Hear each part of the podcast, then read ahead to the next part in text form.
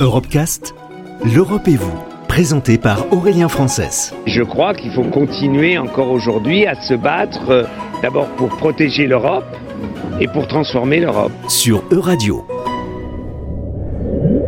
Seulement 4 hommes ont plongé à plus de 10 000 mètres de profondeur, alors que 12 sont allés sur la Lune. On en sait donc beaucoup plus sur la Lune que sur nos propres fonds marins. Selon l'Institut français de recherche pour l'exploitation de la mer, nous avons exploré l'équivalent de la surface de Paris sur des territoires qui sont extrêmement vastes. L'IFREMER étudie ces zones qui à l'avenir pourraient faire l'objet d'exploitation des ressources, notamment minérales.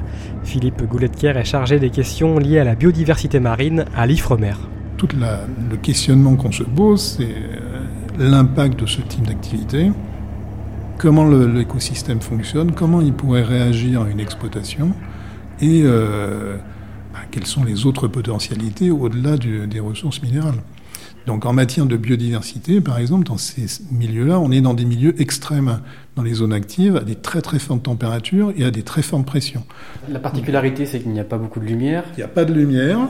Donc les zones actives où on a une activité euh, géologique importante, donc des rejets euh, venant de la croûte terrestre avec euh, des dégagements de gaz et de, de températures très importantes.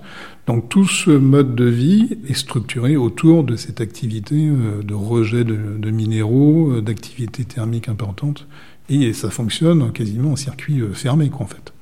Donc on n'est pas du tout, euh, comme sur le milieu terrestre, dépendant euh, de la production primaire, euh, de la lumière et, autres.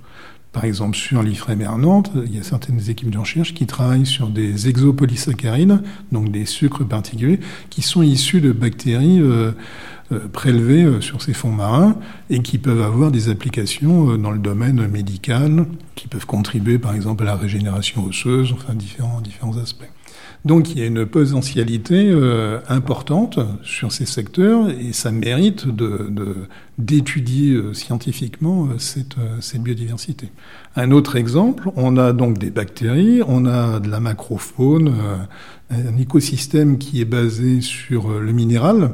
On n'a pas de lumière dans ces profondeurs-là, il n'y a pas de végétal, donc ça vit à partir d'une activité de symbiose et une alimentation à partir de ressources minérales. Donc c'est un milieu très très particulier, donc qui apporte des connaissances euh, scientifiques fondamentales.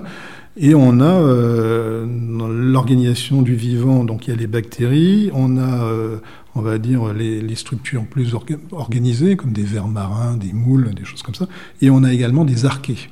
Donc c'est un intermédiaire entre ces deux branches du vivant. Et la particularité de ces archées, c'est qu'elles ont une capacité à régénérer leur génome dans des conditions extrêmes. Donc là aussi, il peut y avoir des implications euh, dans le domaine de la santé humaine euh, et une meilleure compréhension euh, du devenir du génome, du génome pour certaines espèces. Donc ce, sont des connaissances qui ont été développées quand même de façon très récente, hein, depuis quelques décennies. Donc on a euh, un déficit de connaissances encore très important et il y a des équipes de recherche qui travaillent vraiment euh, de façon euh, ciblée sur ces écosystèmes. À l'origine, c'était effectivement la présence de ressources minérales importantes, notamment des métaux rares, des choses comme ça, mais on se préoccupe plutôt sur les zones qui sont non actives, qui l'ont été par le passé, et qui peuvent avoir des accrétions de, de pouvant présenter un intérêt. Donc à l'heure actuelle, à l'échelle mondiale, euh, il n'y a quasiment personne vraiment à exploiter euh, ces ressources minérales. On cherche plutôt à savoir comment ça fonctionne, quelles sont les potentialités, avant d'exploiter, et non pas l'inverse. C'est-à-dire d'exploiter et de se rendre compte que ben, finalement, il y avait peut-être un intérêt tout autre euh, pour ces activités, pour ces secteurs-là, plutôt que l'activité minérale. Retrouvez l'intégralité des Europecast sur euradio.fr.